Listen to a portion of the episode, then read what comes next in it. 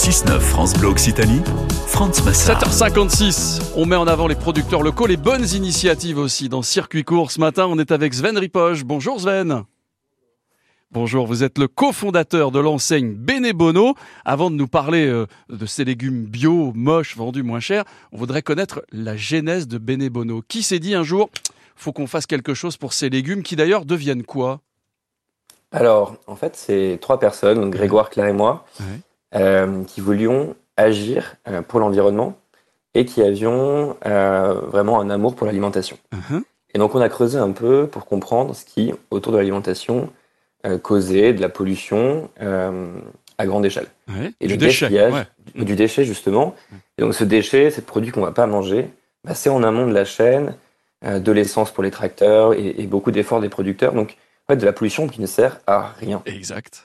Et donc on s'est dit, c'est un peu étrange d'avoir des produits euh, cultivés en France, bio, très bons, mais qui finissent sur le bord du champ parce qu'ils sont tordus, trop petits, trop gros. Donc, on va faire un sauvetage de ces légumes, on va dire, peu euh, normés, c'est ça? Peu conventionnels? Oui, exactement. Alors on les, on les appelle les légumes moches ou les légumes hors calibre. Ouais. Mais quand, quand vous voyez un panier Benebono, en réalité, ces légumes, ils sont à peine différents des autres. Ils vont être un peu plus petits, un peu plus, plus gros. Ou, Et puis la différence est, une chance souvent.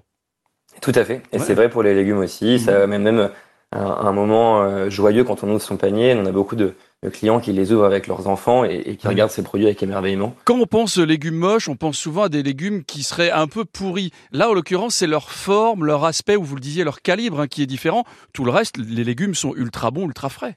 Oui, c'est très important de le noter. C'est vrai que nous, on travaille en direct avec les producteurs. Donc, on a les produits euh, de circuit court Ouais. euh, qui, qui viennent directement euh, de l'exploitation et, et donc qui sont tout aussi frais. Euh, et donc, notre, notre, vraiment, notre, notre volonté, c'est d'avoir des produits bons, euh, bio, cultivés en France, frais et moins chers. Ouais. Mais surtout pas des produits trop mûrs ou quoi que ce soit. Et des, des paniers 200% anti-gaspi parce que vous faites en fait des, des comment ça s'organise? C'est des cagettes, des paniers? Alors, c'est des, c'est des, petits, euh, c'est des petits sacs en craft dans lesquels on va, nous, combiner euh, des produits qui viennent euh, de 8-10 producteurs.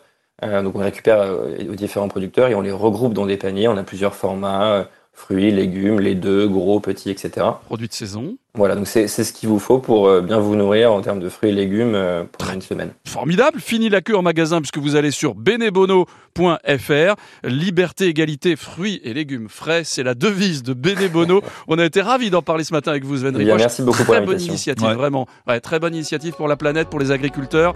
Merci beaucoup et à très bientôt. Demain, dans Circuit Court, la rue des artisans. Demain, c'est une journée des artisans, journée de l'artisanat sur France Bleu Occitanie. On sera avec la rue des artisans qui est préducteur, précurseur de la maroquinerie en ligne. On sera avec Cédric Donin qui sera notre invité dans Circuit Court. Dans 40 secondes.